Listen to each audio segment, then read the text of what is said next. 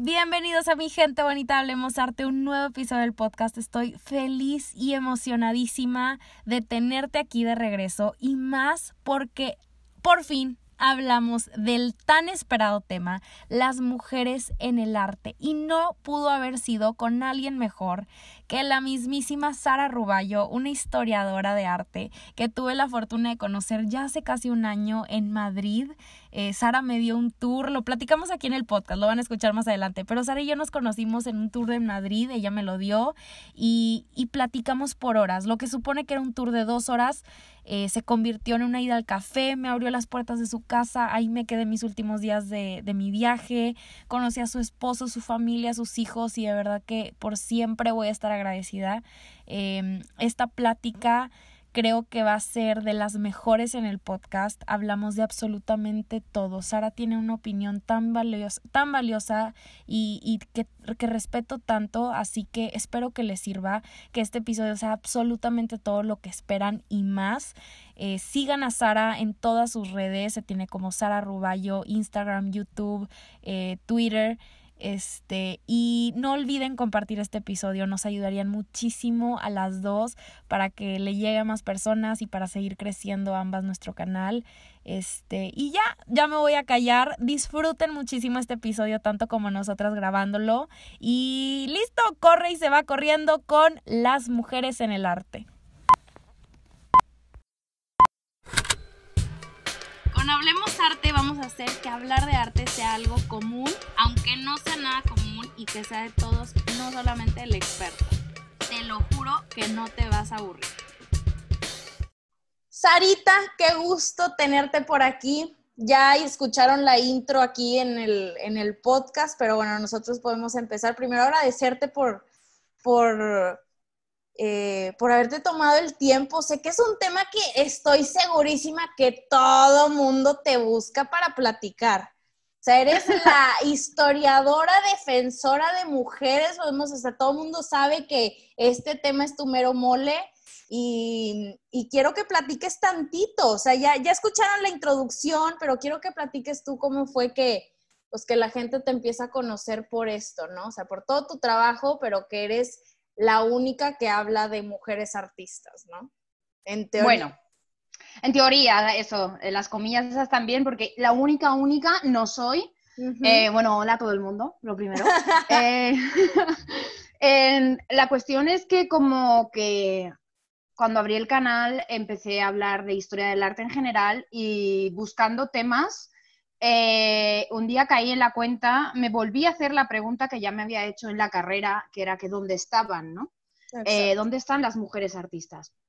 Eh, sí que había visto muchas, porque tuve una grandísima profesora súper feminista, muy famosa aquí en España, que se llama Estrella de Diego, que a partir del siglo XX habían empezado de repente como el boom, ¿no? Y, la cuestión es como que, bueno, que antes solo estaba Artemisia, ¿o qué, o qué pasa, no? Y entonces un poco como que me puse a buscar y empecé a encontrar poco a poco y, bueno, de primeras ahí un día me, encontraba 10, 15, entonces como que vas guardando el contenido para ir investigando, hacer un vídeo de cada una de ellas, ¿no? Sí. Eh, como yo soy muy caótica, intenté empezar desde el principio y por eso empecé desde prehistoria. Okay. Eh, encontré un artículo del National Geographic que resulta que lo de las manos, que también podían ser mujeres y tal. Un poco pensando, dices, hombre, es que la prehistoria tiene poco sentido que las mujeres no hiciesen nada, ¿no? Exactamente. O sea, en un tiempo tan abrupto y tan difícil de vivir, eran los muebles que solo daban la tetilla, o qué plan. Eh, entonces, claro, eh, te empiezas a plantear un montón de cosas y empiezas como a deconstruir lo que te han enseñado y empiezas a, de repente, a plantearte dónde están, pero no solo en el arte, sino dónde están en todos los demás sitios. Exactamente. Y entonces empezó todo un poco por ahí, salió el primer vídeo de pintoras en la prehistoria, luego fui sacando cada vez otro más, no sé qué, en la Edad Media, bla, bla, bla. Y empezaba a ser como un hilo interesantísimo del que tirar y a la vez bastante agobiante, porque bueno, empecé a construir un listado que empezó como con 200, luego 300 y a día de hoy, después de tres años de investigación, mi listado de pintoras, solo pintoras, eh, tiene más de 2.200. Imagínense, o sea, escuchen esto, Sara lleva trabajando y me lo enseñaste cuando te fui a visitar. me enseñó Sara este archivo enorme de mujeres artistas. Entonces, tenemos, digo, este, para esto va a servir este podcast, hablar de que sí es sí existen, sí hay, porque que digan que hay pocas no es cierto. Hay muchísimas. Y Sara nada más tiene dos mil de pintoras, o sea, todavía falta hablar diseñadoras y arquitectas, en fin. Escultoras, cineastas, fotógrafas, literatas, investigadoras, ingenieras, o sea, es como un mundo loco y además es terrible porque ese listado es un listado que además eh, confiere como un montón de, de emociones encontradas, ¿no? Sí. Eh, cuando yo encuentro una pintora, eh, de repente estoy investigándola y aparecen dos o tres más alrededor de ella, que suele ser una hermana, que suele ser que su profesor no era un profesor, la archienemiga o la, la archienemiga, bueno, archienemiga o compañera, eh, eran compañeras de taller, era a lo mejor su amante, porque claro, obviamente el, el también existía hace años, eh, yo qué sé, un montón, o sea, o su hija o su madre, un montón de mujeres pintoras alrededor de una sola pintora. Entonces, claro, cada vez que sumas una, de a una, sumas cinco sumas 10, claro. Claro, o cinco o diez, las que sean, ¿no? Depende del rato que le eches a investigar. Y el caso es que los sentimientos son muy encontrados porque cuando tú encuentras a una, al principio eh, te da como mucha alegría de que bien encontrado a otra, y cuando empiezas a leer su biografía o, o, empiezas a ver su obra, dices, empieza como el sentimiento de culpa o el sentimiento negativo de decir, joder, has estado enterrada tantísimo tiempo, hay que hacer algo para sacarte ya. Lo que es abrumador, 100%, no Sí, sí, sí, el, listado, el listado acojona, como digo yo, el listado da mucho miedo, es muy alegre por un lado de decir, por fin está, os estoy tirando y sacando fuera muy poco a poco, pero claro, la cuestión es que, que, también por otro lado es, ¿qué mierda? ¿Dónde habéis estado todo ese tiempo que yo he hecho una carrera oficial en España con, con en, la, en, la, universidad, en dos universidades? Claro. No he sabido nunca nada de vosotras. ¿Qué, qué pasa? Entonces, bueno, eso, son sentimientos encontrados, ¿no? De alegría y a la vez un poco enfado, impotencia, muchas cosas. La cuestión es que yo entonces, cuando me empecé a dar cuenta de todas las que había realmente, tuve que hablarle al, público y decir, oye, que os acordáis que queríamos hacer un vídeo por cada una que me encontrase. Pues prepárense. pues prepárense porque es imposible. O sea, no, no tengo vidas, aunque tenga siete como gata, no tengo vidas para sacar a todas estas mujeres. Porque tú sabes la de trabajo que lleva un vídeo, ¿no? Sí, no. Entonces, claro, un vídeo por cada una y había encontrado más de dos mil es inviable. entonces empezamos como un poco la idea de ellas, las propias suscriptoras se ofrecieron ayudarme a investigarlas eh, y hacer al menos un libro que ahí, ahí anda al menos el primer tomo. Hasta las nacidas en el siglo XVII van unas 250 y, y dentro de poco, espero que para primeros del 21, este, este fuera ese libro. Qué locura, porque aparte eh, me encanta porque no solamente tú tocas temas sobre mujeres artistas del arte moderno, sino te vas prehistoria, época medieval, y o sea, es más allá, o sea, han existido desde el principio de los tiempos también. Sí, sí, sí, totalmente. Lo que pasa, sí que es cierto que el volumen es menos que el de los hombres y porque hay obviedades eh, sociales eh, que se lo han puesto mucho más difícil, ¿vale?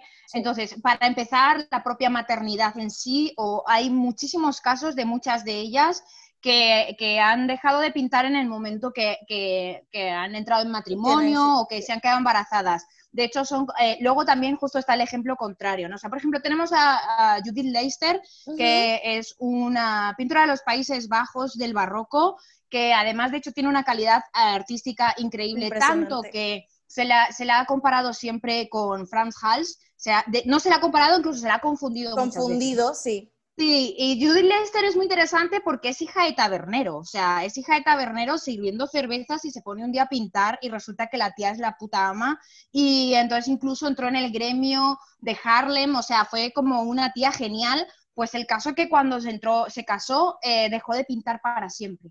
Y ese es uno de los casos. Luego hay otras que van y vienen, ¿no? Que tienen como lapsos en los que paran mientras son madres y, esposas, y luego retoman la pintura en su vejez.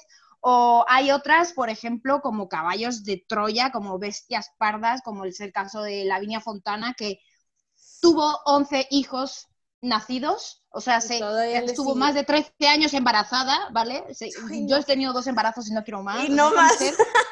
¿Cómo hizo para sacar adelante 11 niños, más su propio taller, más no dejar de pintar nunca, ¿no? O sea, claro, son vidas, hay de todo, hay de todo. Pero es verdad que son menos, ¿eh? Menos que hombres, pero las hay.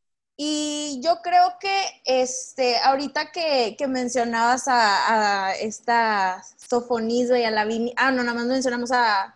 A Lavinia, pero sí, es normal que las, que las mezcles porque te, ¿te acuerdas cuando viniste a Madrid? Sí, sí, oigan, el año pasado, ay, siento que fue hace dos días también, pero el año pasado visité a Sara y ahí fue donde la conocí yo fui a, Madrid y yo sabía, pues yo ya seguía a Sara desde hace mucho tiempo, este, y sabía que daba tours por el Prado y le hablé y le dije que, oye, yo necesito un tour contigo, por favor, vamos. Y me dijo, sí, padrísimo, y ya llegué a Madrid y me diste el tour por esta exposición temporal del Prado, que era de Sofonisba y de Lavinia. Lavinia. Increíble, oigan, de verdad tómense el tiempo para, para ir a investigarlas porque aparte Sara se aventó un tour, pero tremendo, o sea, aprendí tanto ese día eh, y me encanta que, lo podamos mencionar ahorita porque ayer que lo platicamos por teléfono se me hizo súper interesante cómo ellas dos son como casi podemos llamarlo polos opuestos en cuanto a vidas, en cuanto a... A, carácter incluso. A ¿eh? carácter, tipo, estilo, todo. Entonces quiero platicar tantito de ellas dos porque creo que también pueden servir como ejemplo de, pues sí, de mujeres en el arte, de situaciones que se viven en este mundo. Sí. Eh, Lavinia y Sofonisba, bueno, Sofonisba es como 30 años mayor que Lavinia y de hecho Lavinia era súper fan de Sofonisba. Eh, Sofonisba Huisola no se sabe bien si nació entre 1523, 1525, 22, por ahí anda la fecha. Esto pasó muy habitualmente porque si no se hacen famosas, eh, la, fecha de nacimiento, si no se encuentra la partida de nacimiento, es súper complicado, ¿no? También, por ejemplo, tenemos el, caso de Clara Peters, que también es una bodegonista eh, barroca, que le hicieron tremenda, tremenda. Súper chula, es genial ella. Eh, todo lo que saben de ella, por ejemplo, lo saben por, gracias a investigar los cuadros, no porque, se, no porque quedase ningún registro. No hay porque récord de algo más, sí. Exacto. Eh, pero bueno, el caso de Sofonis Banguisola es bien interesante por el hecho de que ya el mismo nombre como que ya tiene como mucho poderío. Carácter, sí. Claro, mucho carácter. Y de mm. hecho Sofonisba es como una especie de rara avis, que era de lo que hablábamos ayer, porque las pintoras solo eh, consiguen llegar al mundo de la pintura. Una mujer solo llega al mundo de la pintura por dos casos generales, ¿vale? Solamente hay como dos posibilidades, dos opciones por las que una mujer consigue llegar a ser eh, pintora.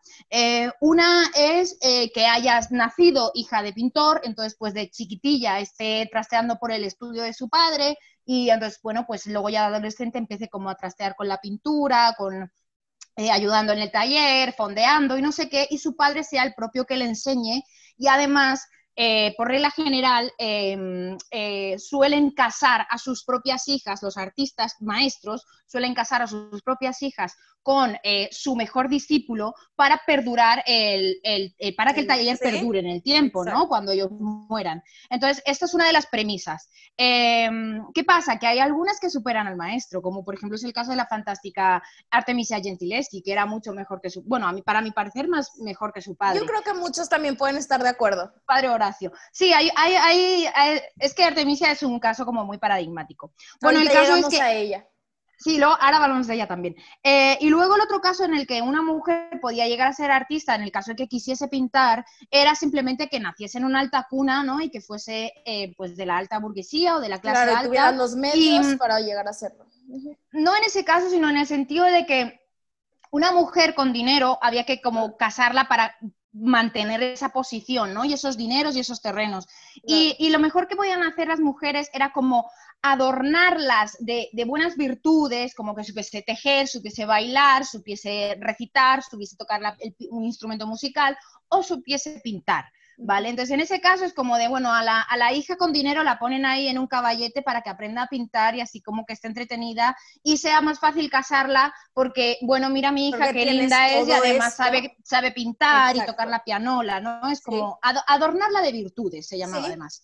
Sí, y entonces en ese caso, porque cuando un, hombre quería ser artista, eh, o bien era hijo de pintor o, del entorno familiar, o bien era un muchacho con 12, 13 años y lo enviaban directamente a vivir con el maestro, ¿vale? Entonces eh, entraba como con 12, 13 años y la instrucción duraba 3, 4 años, depende del talento del, chico, y a eso de los 16 ya podía considerarse eh, artista profesional y empezar a vender su obra.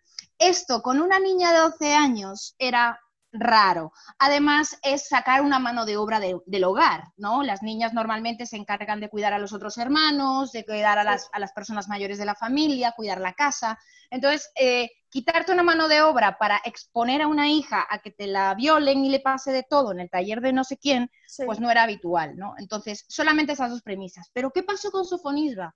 Con Sofonisba pasó que su padre era un comerciante no muy allá y entonces... Em, eh, quería como poner todas sus empresas en sus propias hijas. Tuvo cinco hasta que por fin el sexto nació su hijo adorado. Y entonces como que las puso unos nombres como con mucho empaque, ¿no? Para que ya de primeras el nombre ya Sonia se Sí, ya llamara la atención. Sí, sí, ciertamente. Entonces te va a costar aprendértelo, pero cuando te lo aprendas no te lo olvidas. No, se olvida, claro.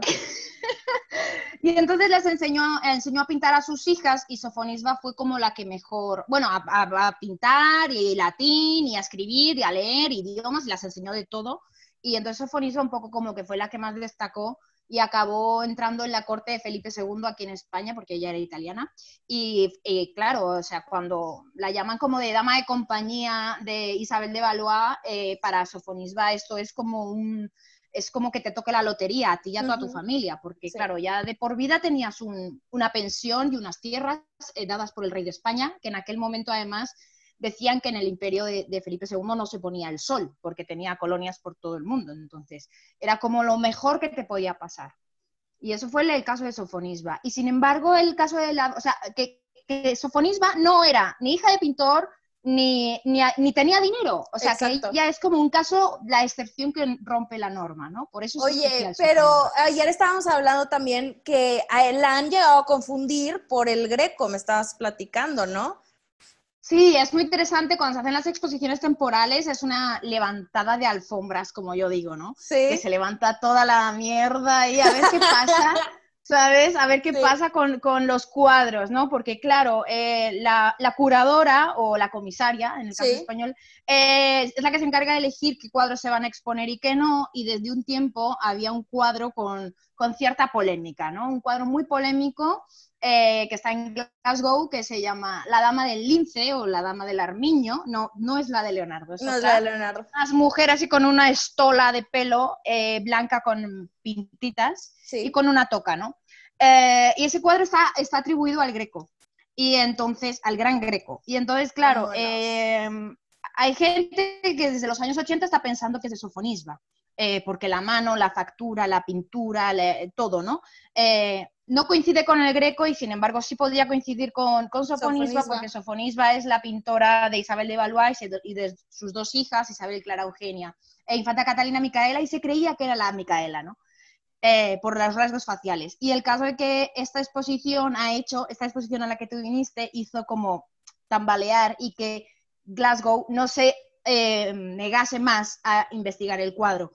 Y durante un tiempo estuvimos todos los historiadores como diciendo... De que sí, será? por favor, por favor. ¿De quién será? Pues resulta que la sorpresa no es que no era ni, de Sofonisba ni del Greco.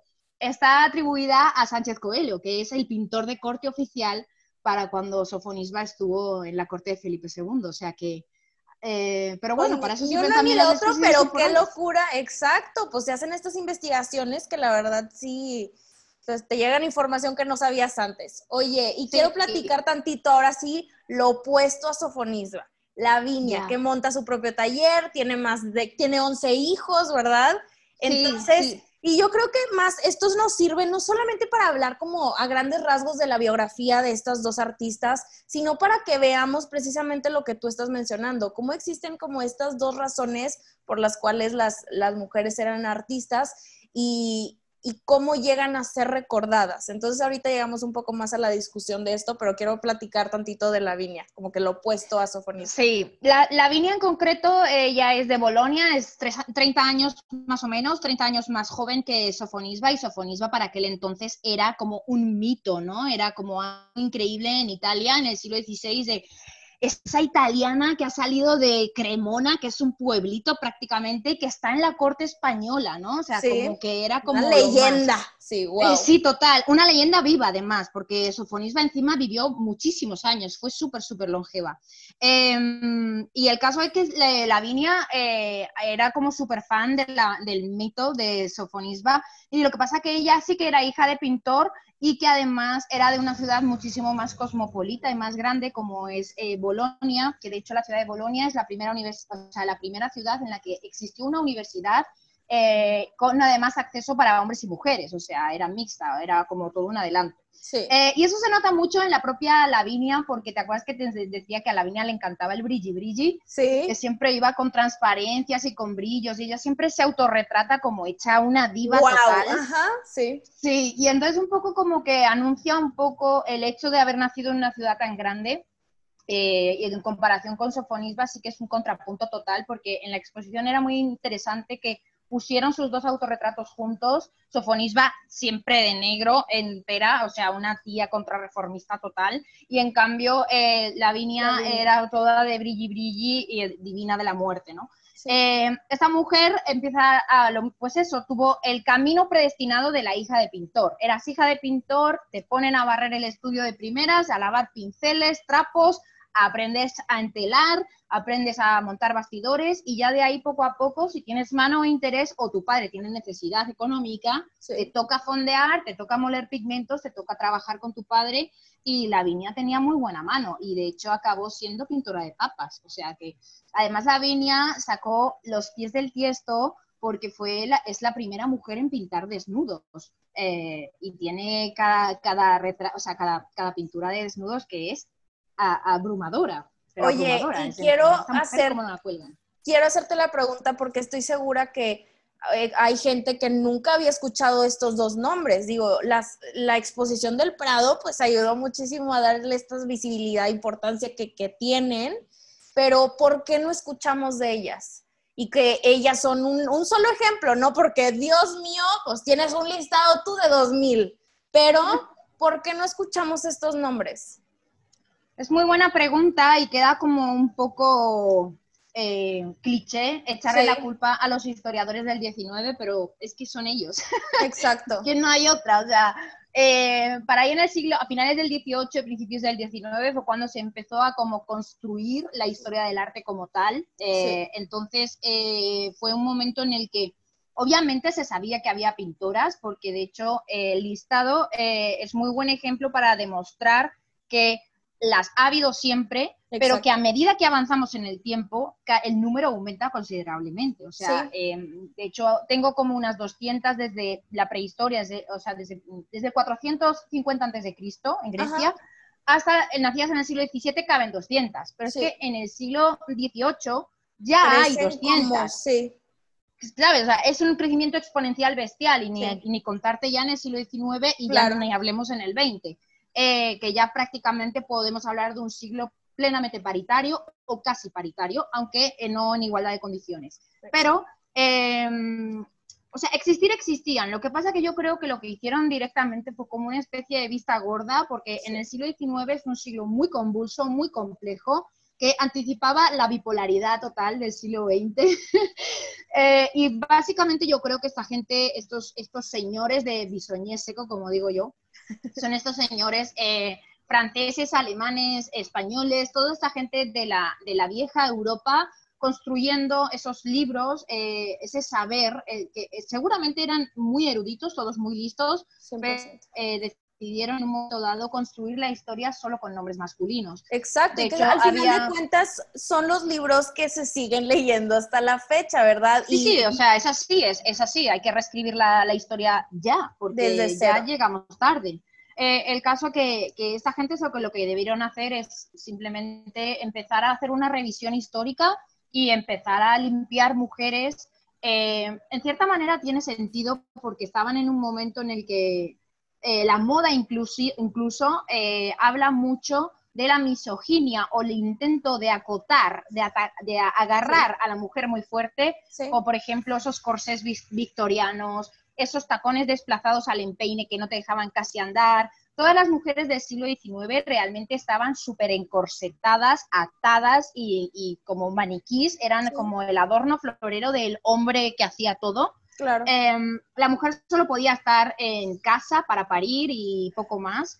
Eh, me recuerda un poco a lo del cuento de la criada, ¿no? Este plan de tener ahí a las mujeres como muy agarradas para que tengan solo la función de procrear y poco más. De hecho, se decía eso, ¿no? Que las mujeres solo estaban capacitadas para crear seres humanos, solo para servían para capacidad creativa. Sí. En fin, eh, como si el talento dependiese de los genes, de, los, de los genitales, ¿no? En fin, el caso es que al final lo que hicieron fue una depuración, una limpieza de todos los nombres de artistas para decidir quién entra y quién no en la historia del arte y incluso cuadros o obras que estaban eh, que se habían encontrado que podían ser de dudosa eh, atribución, como por ejemplo era el caso de, la, la, dama del lince que acabamos de comentar, deliberadamente dijeron, pues este para este hombre, ¿no? Adiós, es un hombre. y, muchos, y muchos eh, directamente se borraron. Claro. Hay muchas, muchas firmas que directamente se decidieron borrar para atribuirle la obra, engrosar la, la obra de algún pintor. Y, creo que es importante que esto, o sea, lo escuchen en todos lados, o sea, que escuchen el podcast en todos lados, no, pero que la gente entienda esto. No se escucha de mujeres porque se, o sea, desde que se escribió la historia fueron borradas y a partir de ahí pues se fue volviendo a escribir interpretaciones y opiniones y lo que quieras, pero sin ellas dentro de estos libros. Entonces, por eso se hizo tan normal pensar, oye, pues es que no hay mujeres artistas, es que no les daban la oportunidad, es que sí, ok, no les daban la oportunidad en su momento, tal vez tanto como los hombres, pero existieron. Y me encantó algo que dijiste anoche que estábamos platicando, que decías, yo quiero escribir un libro de historia el doble de gordo para enseñárselo a mi hija, o sea, yo quiero que esté todo, absoluto, hombres, mujeres, igual, porque existieron, no es agregarlas a la historia, es van de la mano. Eso es. Para mí es súper importante eso, o sea, el libro que estoy escribiendo ahora de pintoras es como una especie como de sacada, de como una llamada de atención, pero realmente no es mi objetivo final, o sea, creo que es un paso necesario porque la gente no está todavía habituado a escuchar nombres como Sofonisba, Vicky Lebrun, eh, Leicester, Peters, no está acostumbrado a escuchar esos nombres, ¿no? Eh, Frida, Artemisia y ya, y no puede ser. Y además eh, intentarlos ver de una manera normalizada, ¿no? De estar acostumbrados a ver su obra, de estar acostumbrados a escuchar sus nombres. Es un poco como un ejercicio que va a llegar, llevar mucho tiempo en que la sociedad se acostumbre a que en todos los ámbitos de la vida falta la mitad de la humanidad. ¿Vale? Que somos nosotras. Entonces, esto me parece súper importante. El problema es que quizá de alguna manera esto se está, no se está haciendo del todo correcto, creo yo. Mi, punto de vista es que se está haciendo de una manera un poco eh, como atribuyendo a que esto es una moda, atribuyendo a que esto es una cuestión de, feminismo, de feminismo exacerbado, incluso feminazi me han llegado a llamar, cuando yo amo a Goya por encima de todo, ¿vale? O sea que no, yo no quiero quitar jamás a un hombre para poner a una mujer. Yo lo que quiero es hacerle hueco a todos. Por eso lo del libro El doble de gordo, ¿no? Lo siento por mis hijos, la verdad. Em, Porque les va a tocar un tremenda, una tremenda leída, pero bueno. Sí, eh, eh, un poco por ahí, ¿no? Pero bueno, eh, en realidad también es cierto que es necesaria cierta revisión, porque no todas las obras que están en los museos son todo obras maestras. Hay mucha obra mediocre de artistas ñe que podían perfectamente cambiarle el hueco a una artista maravillosa que está en el, que está en almacén. Oye, a ver, y hablemos de eso también, porque me acuerdo perfecto que lo hablamos en aquella ida al museo, que tienen dos obras de artistas mujeres eh, del Prado, es donde es lo que hablamos, ¿no? Que fue del Prado, que nada más tienen a cuántos cuadros de, artistas mujeres. Ahora mismo, como estamos con la cuarentena y de justo después, la cuarentena prácticamente llegó al momento de que la, la exposición terminase. Ah, sí. Eh, cuando estaba la exposición de Sofonisba y de Lavinia, en concreto, juraría que había siete pintoras representadas en todo el museo. Escuchen Pero- eso, el Museo del Prado, no lo puedes creer, no es cierto, o sea, y que tienen ahí en el almacén, obviamente en su guardadito. Sí, tienen, eh, tienen además, además, es como muy indignante porque directamente en su página web como que se lavan las manos diciendo, sí, tenemos más de 30 pintoras, obras de más de 30 pintoras en almacén. Pues de qué sirve que estén Lo admiten. Y ya está, pero deberían Claro. como sa- sacarlas, ¿no? Sí. Eh, y- y el caso es que ahora sí que es verdad que para la exposición de Sofonisba y de Lavinia de, que se inauguró en octubre del 2019, sí. estuvo hasta febrero del 20, eh, como que se apresuraron a sacar un par de obras y sacaron la de Angélica Kaufman y sacaron otra de Rosa Bonner, que de hecho Rosa Bonner fue como un revuelo total en, Insta, en Twitter con todo el grupo de, de tuiteros, historiadores que hicieron un hashtag y no sé qué. Em, está genial, pero es que claro, o sea, es que es como inconcebible, es que es inconcebible, es que cuando tú entiendes la biografía y la calidad pictórica, tanto de Rosa Bonheur, que era una pintora naturalista del siglo XIX, como de Angélica Bonheur era la Kaufman, de, era la de, La del león. La de León. Qué bárbara, sí, sí, sí, sí. o sea, la, la del León, el, que, que, el Museo del Prado tuviese esa obra que la propia Rosa Bonheur se lo había regalado al Museo del Prado y había estado en almacén desde ese día. Eh, cuando tú cuando lo, o sea, es que cuando tú te pones delante de ese cuadro parece que lo acaban de pintar ayer. O sea, es que tiene los brillos, que no ha perdido ni un ápice de color, es que está increíble. Creo que sí Luego se te una- va el aire. Es, sí, sí, sí. Sí, es tremendo, ¿no? Y que es como una falta de respeto. A mí me pareció directamente una falta de respeto que esta gran pintora de Rosa Bonheur, o sea, es que Rosa Bonheur es una, ya digo, es una pintora naturalista del 19, de- del siglo XIX, la mejor, sinceramente, hiper famosa, se hacían hasta muñecas de Rosa Bonheur. O sea, Sí. mm, como, como las Barbies eh, que son eh, de las Star System, Sí. pues había muñecas de Rosa Bonheur. O sea, imagínate el plan.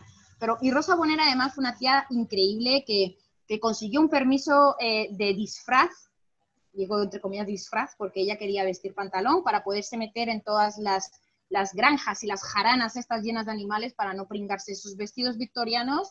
Pidió un permiso para poder travestirse porque ella quería vestir pantalón, se cortó el pelo, eh, amasó una fortuna que se compró un castillo y vivió con su mujer, porque ella era lesbiana a las claras. Y entonces Sí. nunca le importó. O sea, era una mujer como extraordinaria, con una, peli, una vida de película y, y- y le regaló un cuadro increíble al Museo del Prado y el Museo del Prado lo escondió. O sea, hasta hace, hasta hace menos de un año. Entonces es como súper sorprendente eso, ¿no? O la Angélica Kaufman, que la Angélica Kaufman era también una niña prodigio que hablaba no sé cuántos idiomas, que, que de hecho, eh, junto con Joshua Reynolds, eh, ayudó a que se, se inaugurase la Royal Academy de Londres. O sea, es una tía espectacular. Una tenían una Angélica Kaufman en el almacén. eh, no tiene ningún sentido. O sea, Sí. es como, no tiene sentido. No hay excusa posible. Exacto.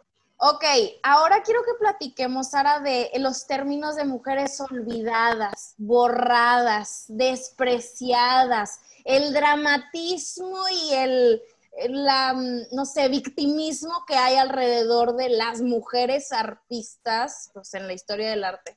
¿Qué opinamos? Sí. ¿Cuál es tu postura?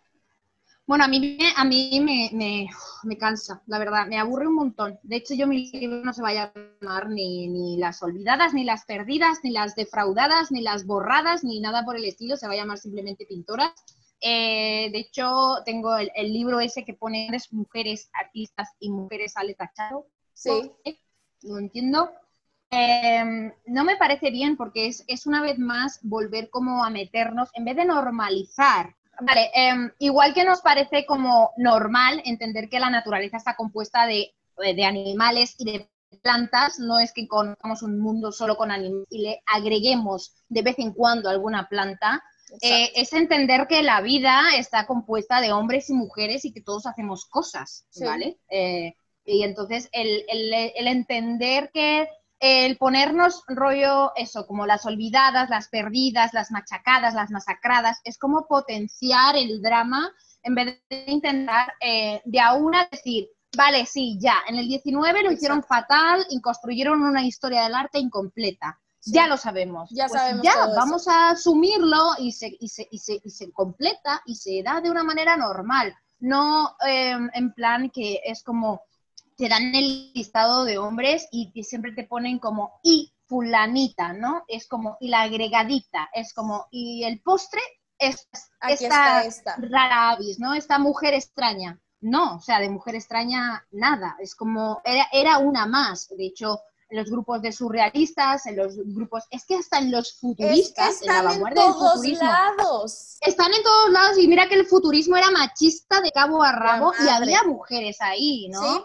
O sea que mm, no entiendo por qué, ese, o sea, sí, no han estado, pero ahora ya sabemos que sí estaban. Entonces vamos a dejar de hacer la cosa como extraordinaria. Sí, o sea, como arrancar- agregarlas, agregar, no es agregarla, es un todo, vienen juntos. Exacto. Y creo Exacto. que es súper importante como, men- o sea, pues volver a hacer énfasis en que no debemos usar estas palabras como las mujeres que han sido olvidadas por la historia, ¿no? Que yo creo que es súper importante borrar estas palabras de nuestro vocabulario y de dejarlo de poner en todos lados de las mujeres, las cinco mujeres que han sido olvidadas por la historia del arte. No, comadre, son un todo, siempre han estado. Entonces, eh, yo creo que realmente vamos a llegar a algo el día que las dejamos, las dejemos de ver como un extra. Ese va a ser el día que, que podamos normalizar a las mujeres dentro del arte y que dejamos tener este, este diálogo que hasta ya se hace trillado, ya da flojera hablarlo de esta manera de, oye, Ah, sí. las mujeres que, ay, pobres, ya, o sea, está bien que es por el drama, sirve para el clickbait, pero basta. No, o sea, Sí, a mí, a mí me, me, me agobia un montón la verdad y como yo eh, en, mis, en mi curso, en mis redes sociales, en todos los lados, lo doy de una manera súper fluida y paritaria. O sea, yo, no- Claro. yo los integro a todos, intento además siempre hacer eh, hombre-mujer, hombre-mujer, hombre-mujer, cuando hago recomendaciones de artistas, cuando Sí. eso, enseño historia del arte, cuando doy las visitas guiadas, cuando doy clase, siempre Todos, los, siempre los integro y de hecho, eh, esa exposición que estaba a punto de ser en primavera por el Museo del Prado, eh, que se las cayó invitadas. Invitadas. Mm, Ok, Es como, platiquemos. mm. Sí, pero a ver, es verdad que ya te digo que hablamos con el comisario de la exposición y nos explicó que ese nombre precisamente era como ir precisamente a la machaca. O sea, una crítica hacia lo que estamos platicando, 100%. Efectivamente, entonces, claro, que era para que a la gente le rechinase, porque además, ciertamente, en cierta manera, era la realidad, o sea, ellas estaban como agregadas de cierta manera.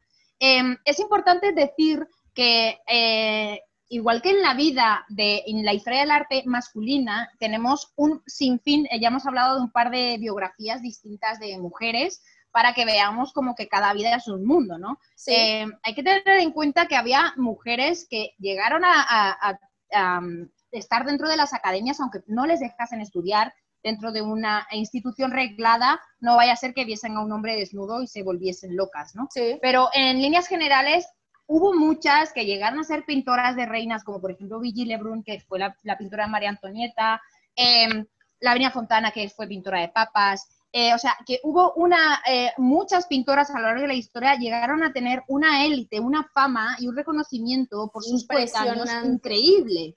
Otras murieron en la pobreza y olvidadas en el momento, pero, Pero tal como pero hubo ¿cómo pasa muchísimos con los hombres, hombres? claro. Exacto, exactamente igual. Entonces, yo ya estoy un poco harta como que eso que se nos, se nos están como siempre poniendo como, como agregaditas y también me da mucha coraje el que se eh, generalmente se escojan mm, las primeras vidas o las primeras pintoras que se escojan para sacarlas a la luz, eh, no sea por su calidad artística, sino por su drama vital.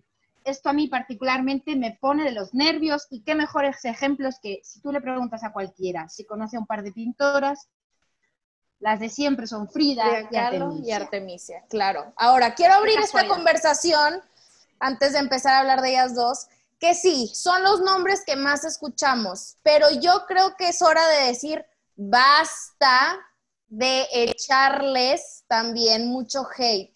Las vemos en todos lados porque la vida y el consumismo y se han convertido como íconos comerciales, pero eso es culpa de después de su muerte, no son culpa de ella, digo, no es culpa de ellas, ¿no? Entonces, creo que dejemos a un lado eso porque sé que hay gente que, que las critica mucho porque, ay, es que, o sea, ya, muy mainstream y lo vemos en todos lados, pero ya, Frida Kahlo ya aburrió. A ver, comadre, o sea, el mismo respeto para todos, pero quiero hablar de esto que se hacen famosas también por, el, por este drama que es su vida y pobrecitas lo que vivieron y se les se hace un lado, pues realmente su aportación al arte. Eh, me resulta muy interesante el tema, por ejemplo, tanto de Frida como de Artemisia. Eh, Frida en concreto es muchísimo más famosa y más paradigmática. Eh, ¿Alguien se ha parado a pensar que cuando tú googleas Frida Kahlo y pones Google Imágenes, te sale su cara y no te sale su obra? Eso ya es un síntoma, es un síntoma inequívoco de que el mercado, una vez más, que yo además es un, lo de que el mercado se lo come todo, para mí es un leitmotiv continuo, que no paro de decirlo en todos mis, cursos y mis charlas y todo, porque es así, es real, eh, todo se traga, o sea, el, el mercado se lo traga todo, es como un gran agujero negro, incluida a Frida Kahlo, que es una artista naif por excelencia. Yo al menos la enseño como artista naif, ni surrealista, ni nada, de, ni nada por el estilo, ni muralista, ni nada de nada. La enseño como artista naif, que pintaba porque tenía una necesidad vital y toda esta historia te la conoces porque tu público es casi todo mexicano. Pero la verdad que la pena es que al final eh, que la, la sociedad de consumo la ha convertido en un icono, la ha descontextualizado de su vida, de su obra, de su momento artístico y la ha convertido en un objeto de comercio. Entonces, y, por eso la odia la gente, ¿no? Exacto. La gente la odia sin haber visto su obra siquiera. Es como de, pero ¿por qué? ¿No? O sea, no, es como una falta de, de para mí siempre es súper importante tratar el arte y los artistas con respeto y lo primero que hay que hacer es callar, leer y después ya si quieres opinas, pero primero como Ay, por favor, exacto, exacto. Y es algo que siempre, siempre repito por aquí, porque Dios mío, como hay gente que nada más es opinar por opinar, porque tienen boca, ¿verdad? No, claro, no, pero no, hay que, hay, que, hay que subir el nivel del me gusta o no me gusta. Mis hijos pueden darle like y dislike a un vídeo sin tener ni idea, ¿no? O sea, que esto es absurdo. Ya somos mayorcitos para, no sé. Además, es que en concreto con la vida de Frida Kahlo, en concreto, eh, si tú con que leas unas líneas de su vida, leas tres o cuatro obras, eh, enamoras, porque es que es una mujer como súper pasional, emotiva, no sé, es como entrañable, ¿no? Su vida en, general. Entonces, no sé. Em, y el otro ejemplo paradigmático siempre es el de Artemisia Gentileschi, porque todo el mundo conoce o a Frida o a Artemisia, eh, y el caso es que es lo, mismo, ¿no? Porque todo el mundo conoce que, todo el mundo sabe que Artemisia la violaron. La violaron. Pero no sabe que, y, que sí, que su obra está totalmente determinada por su, ánimo de venganza y que por eso decapita gente y nos decapita a decapitados y mujeres decapitando a hombres, perdón. Sí, o sea, que el eh, drama de su vida opaca la obra, ¿verdad? Sí, cuando realmente está para mí, de verdad, en el nivel dos, en el puesto número dos de los mejores tenebristas de la historia del arte. O sea, está Caravaggio, que fue el que inventó el tenebrismo, y después está de seguidito Artemisia. Entonces, eh, claro, que anden siempre con la pesadumbre de que si a los 16 le pasó esto y era del taller de su padre y no sé qué y no sé cuánto, es como, jo, flojera. O sea, mm, y la calidad de esta mujer no te vale, es una mujer que, que, que peleó y luchó y además, de hecho, es, magnífico porque hay documentos eh, de de, su, de su puño y letra, escribiendo carta a la obra como la de un hombre ella tenía la misma calidad, ¿no? O sea que, no sé, que hay registros de demostrar que ella peleó por su vida, luchó por su vida, luchó por su trabajo y su profesionalidad, fue muy reconocida y en cambio mm, la gente conoce por, ah, mm, es la que pinta decapita es la que pinta mujeres decapitando hombres porque es una vengativa. Y yo creo que lo que más me da me hace ruido es que justifiquen su obra, no solamente hablando de Artemisia, sino de pues muchísimas otras, pero justifiquen su obra por lo que les pasó. O sea, no, que lo que les pasó justifique su obra, de que es que mira esta obra de Artemisia porque aquí puedes ver su dolor porque de chiquita la viola, o sea, es este morbo de, su vida y el drama que lo rodea. Y es precisamente eso que dices, todo el mundo conoce la historia de Frida y de Diego y lo que quieras, este, pero creo que no lo podemos separar porque claramente hay, o sea, el arte de estas mujeres también representa todo lo que estaban viviendo, pero no olvidar que es más allá de eso, es la aportación a la historia, es, no sé, es, que fueron mujeres, mujeres importantes, pasaron a la vida de la historia del arte como reconocidas, eh, sus coetáneos las reconocían como muy buenas artistas y para nosotros es como de, guau, las, las dramáticas, ¿no? Claro. Eh, o sea, el, valor de Frida a mí, por ejemplo, me parece absolutamente extraordinario de una chavala que tiene un accidente y se pone a pintar por, por puto aburrimiento porque no había PlayStation en ese momento, ¿no? O sea, y, que, y que el pintor más famoso de su país la reconozca y se case con ella y todo el mundo hable de su de su drama em, de pareja, ¿no? De, ay, es que Frida, ¿cómo puede ser la feminista número uno si vivió en drama siempre con su marido y la le pusieron el cuerno y la dejó? y, es como de, pero ¿y tú, ¿y tú qué tienes que saber? ¿Qué sabes tú de la relación aquella? Eh, como te comenté ayer, ¿no? O sea, él estuvo hasta el último momento con ella en la cama, él fue el que la acompañó en el, momento, el último momento de su, de su vida.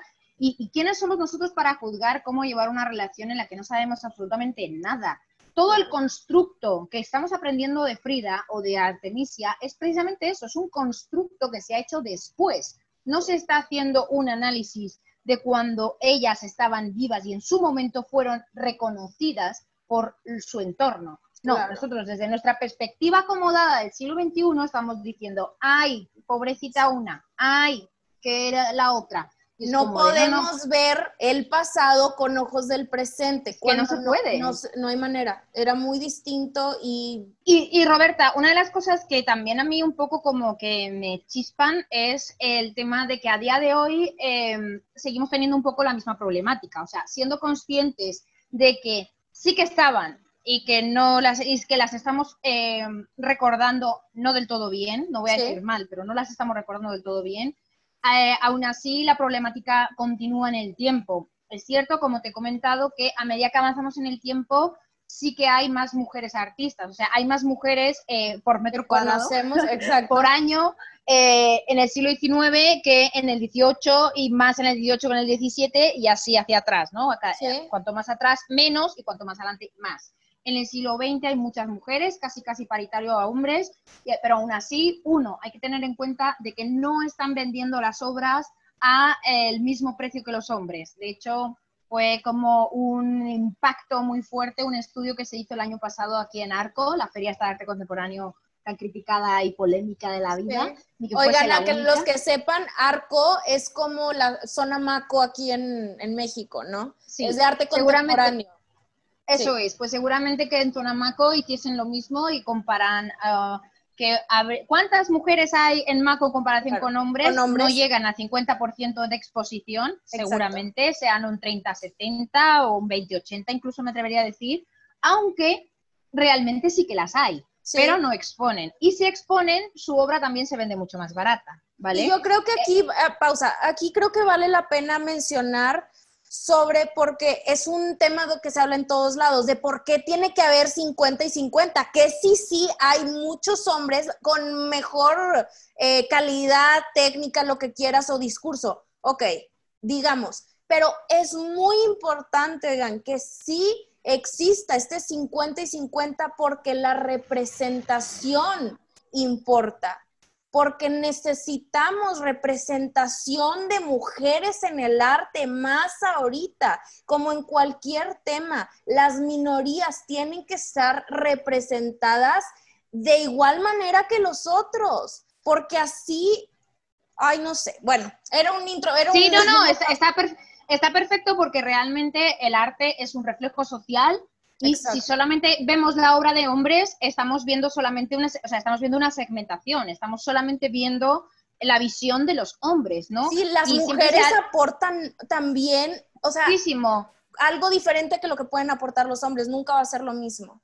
No, y además como que complementa la obra, y de hecho uno de los motivos por los que en el siglo XIX se dejaron fuera la obra de, mujeres fue porque se suponía que por un lado pintaban temas menores, cosa que además también estaban eh, obligadas a no poder batallar por eh, temas artísticos, que, géneros artísticos que se pagasen mejor, como son eh, la pintura de historia, pintura religiosa, aunque obviamente sí que hubo muchas mujeres que pintaron temas de historia, temas mitológicos y temas de religión.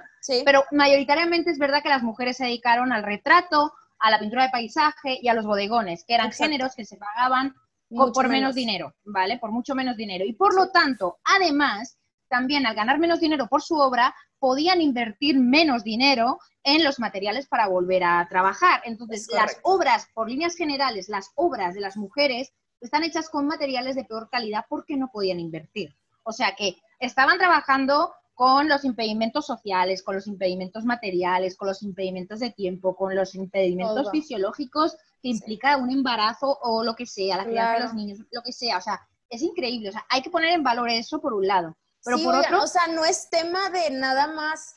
Eh, ay, los hombres, no, oigan, tampoco se trata, no es competencia, siempre lo hemos dicho.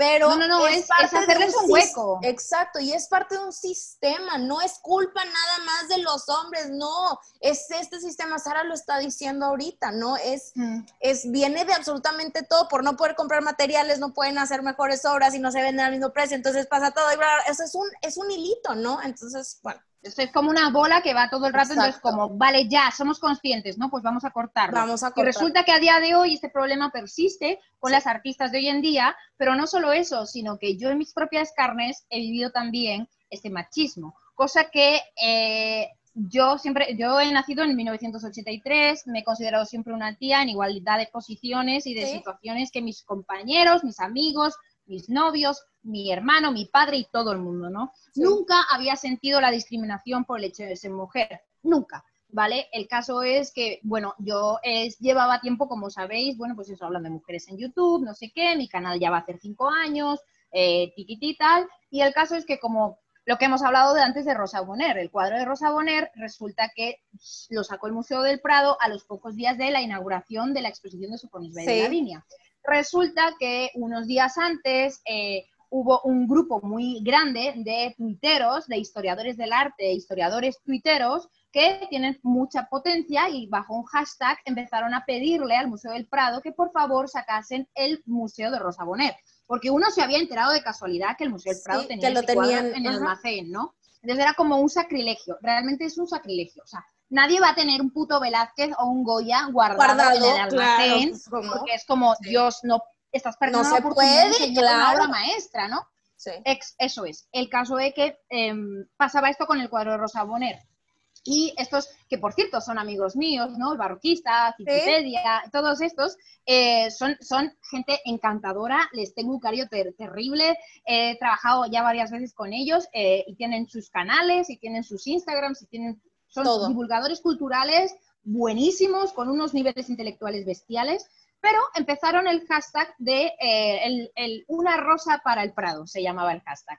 Eh, o el, una leona para el Prado, porque además es un león, el cuadro de Rosa Bonner es un, es un león. Es un león, pero le dicen leona. Le dicen leona por, la, por el juego de palabras, ¿no? Sí. El caso es que empezaron con el hashtag y el hashtag se supone que llegó hasta obviamente los oídos del Prado y en pocos días sacaron el, el león.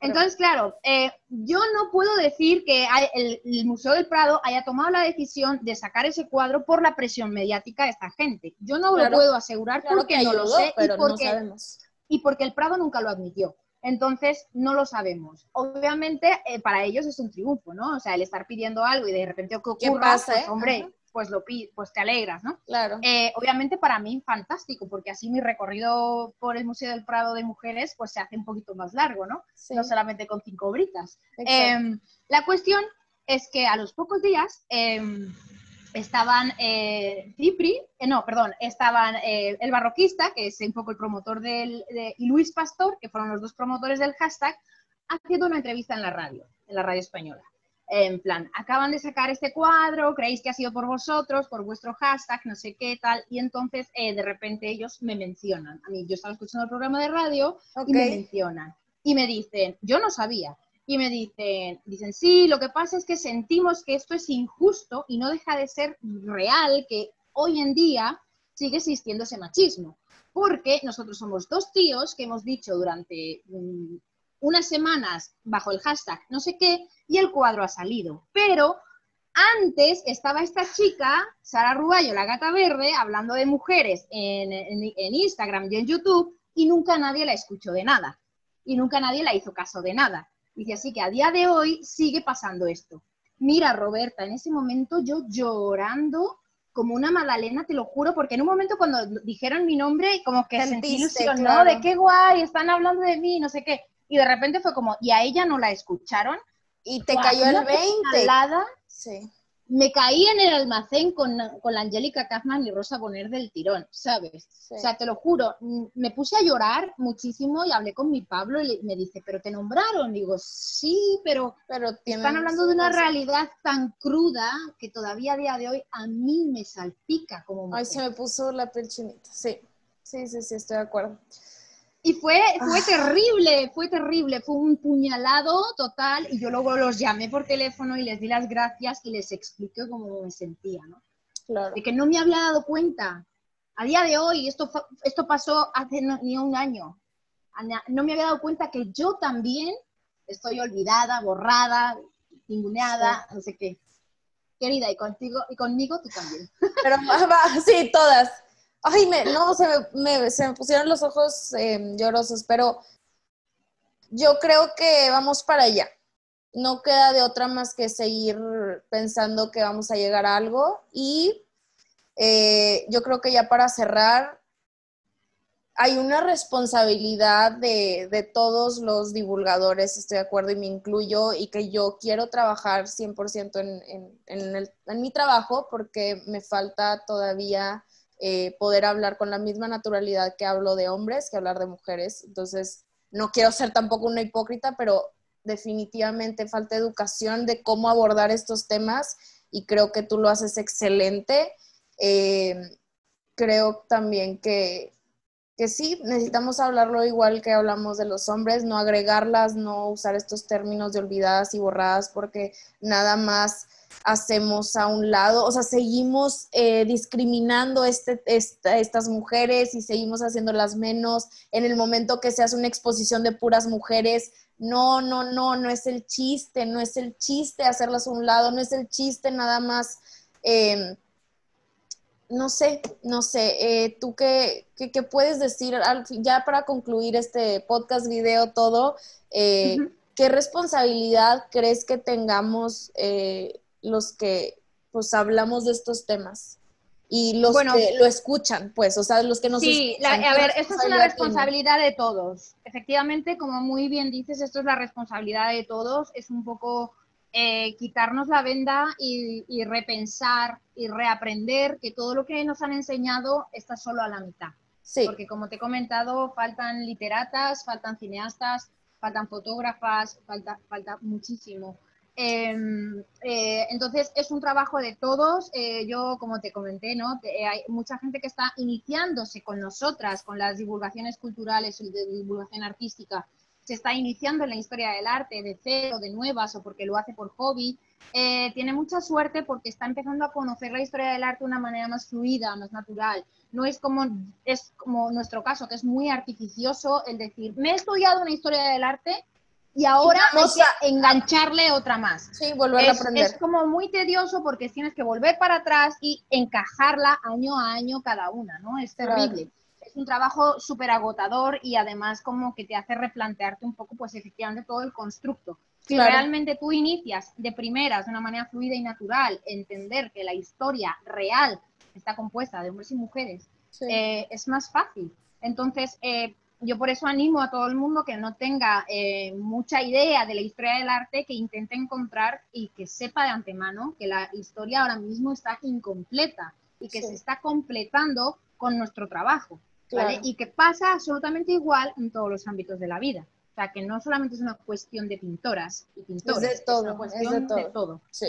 Entonces es nuestra responsabilidad dudar, investigar, eh, crear y arrimarte a la persona que, más, eh, más eh, completa te dé la información de alguna manera. 100%. Y también un trabajo propio, investigar, ¿no? Por nuestra cuenta.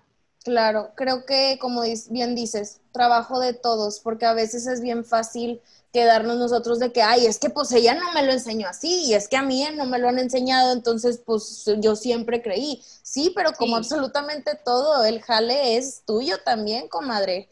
Sí, o sea, yo, este las 2000 han salido de horas de en Google, o sea, están ahí. A mí cuando me dicen, ¿y cuándo vas a hacer público ese listado? ¿O cuándo vas a, o, o qué manuales utilizas? Y es como de, eh, no existen todavía, es que no existen. Es que, de hecho, hace un tiempo me llegó alguien que me dijo por mensaje directo en Instagram que en su propio libro de texto, allá en Latinoamérica, no recuerdo el país, no sé si era Chile, creo, eh, en un propio libro de texto de un instituto había una liga de a uno de mis vídeos, al vídeo de Sofonisba y otro al vídeo de Gilma.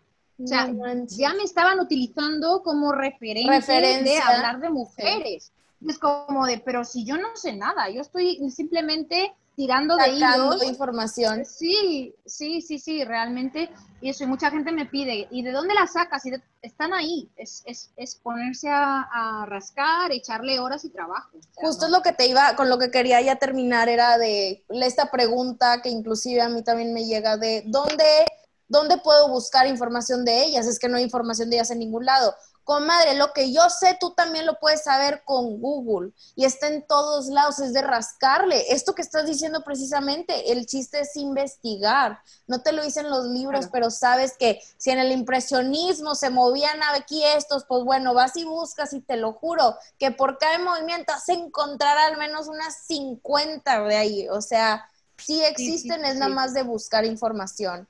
Yo por mi parte me me comprometo a hacer de esto un tema más normal y de, hacerlo igual que como hablo de, sí, como he aprendido la historia, ¿no? Este, no es excusa, no, es, no debemos escondernos detrás de que es que a mí así me lo enseñaron, pues es que así es lo que yo sé. No, no, no, es nuestra responsabilidad seguir informándonos sobre esto. Y pues sí. Gracias, sí, es así. Por estar Yo para se me hace que quedó increíble, que salió todo y me voy y me siento hasta empoderada. Siempre que hablo contigo no puedo. Y, y ya me encanta, me encanta hablar contigo. Gracias por haber aceptado esta invitación y espero que de verdad. Ya está súper guay. Yo ya sabes que estoy como loca. A mí me encanta, que lo que pasa es que siento también que hablé mucho, a lo mejor no sé. No, no, para nada, para nada. Pero bueno, oigan, espero que les haya gustado y y ya, Sara, de verdad que es un, es un respiro de aire en este medio que tengo de unas de las amigas como que me hacen sentir parte de, este, creo que a veces hay mucha rivalidad y mucha competencia inclusive entre esta gente que sabe dentro del mundo del arte que puede ser medio agobiante. Entonces, bueno, Sara es lo máximo, oigan, si la quieren ir a seguir, vayan, eh, les voy a dejar toda su información en mi Instagram, aquí en YouTube, esto se va a subir a YouTube pero Sara Ruballo en todas sus, redes. Sarita, un abrazo enorme hasta allá y gracias a Un abrazo enorme, guapa. Mi gente bonita, Hablemos Arte, fue un honor haber compartido estos minutos de mi día contigo. Espero que este episodio haya sido absolutamente todo lo que te esperabas y más. Y eh, se me olvidó comentarles que esta plática que Sara y yo tuvimos también la grabé para subir a YouTube. Eh, Andy, la que me ayuda con toda la edición de mis videos, eh, me ayudó a poner las imágenes y las obras a las que Sara y yo hacemos referencia. Así que si quieres darle una segunda y ahora con las obras enfrente, ve a mi canal de YouTube. Ya sabes que me encuentras como Hablemos Arte y ahí va a estar toda la plática. Eh, coméntame, veme a platicar a mi Instagram o comparte el episodio y etiquétanos a las dos para saber qué es lo que opinaste. Este, sabes que esa es la, la manera en la que nos ayudan a, a, que más gente conozca lo que hacemos, ¿no? Es, es la manera en que crecemos y, y pues bueno, estamos infinitamente agradecidas por, por, por su apoyo, ¿no? Este, ya me voy a callar, este este episodio fue, fue un, un, sueño, por fin poder hablar de este tema que creo que era tan necesario. Así que, justo como le digo en el podcast, esperen muchísimo más contenido como este. Creo que es nuestra responsabilidad alzar la voz a estos temas tan, tan importantes. Este, así que bueno, muchas, muchas gracias por llegar hasta esta parte del episodio. Mi team secreto que tanto quiero con todo mi corazón.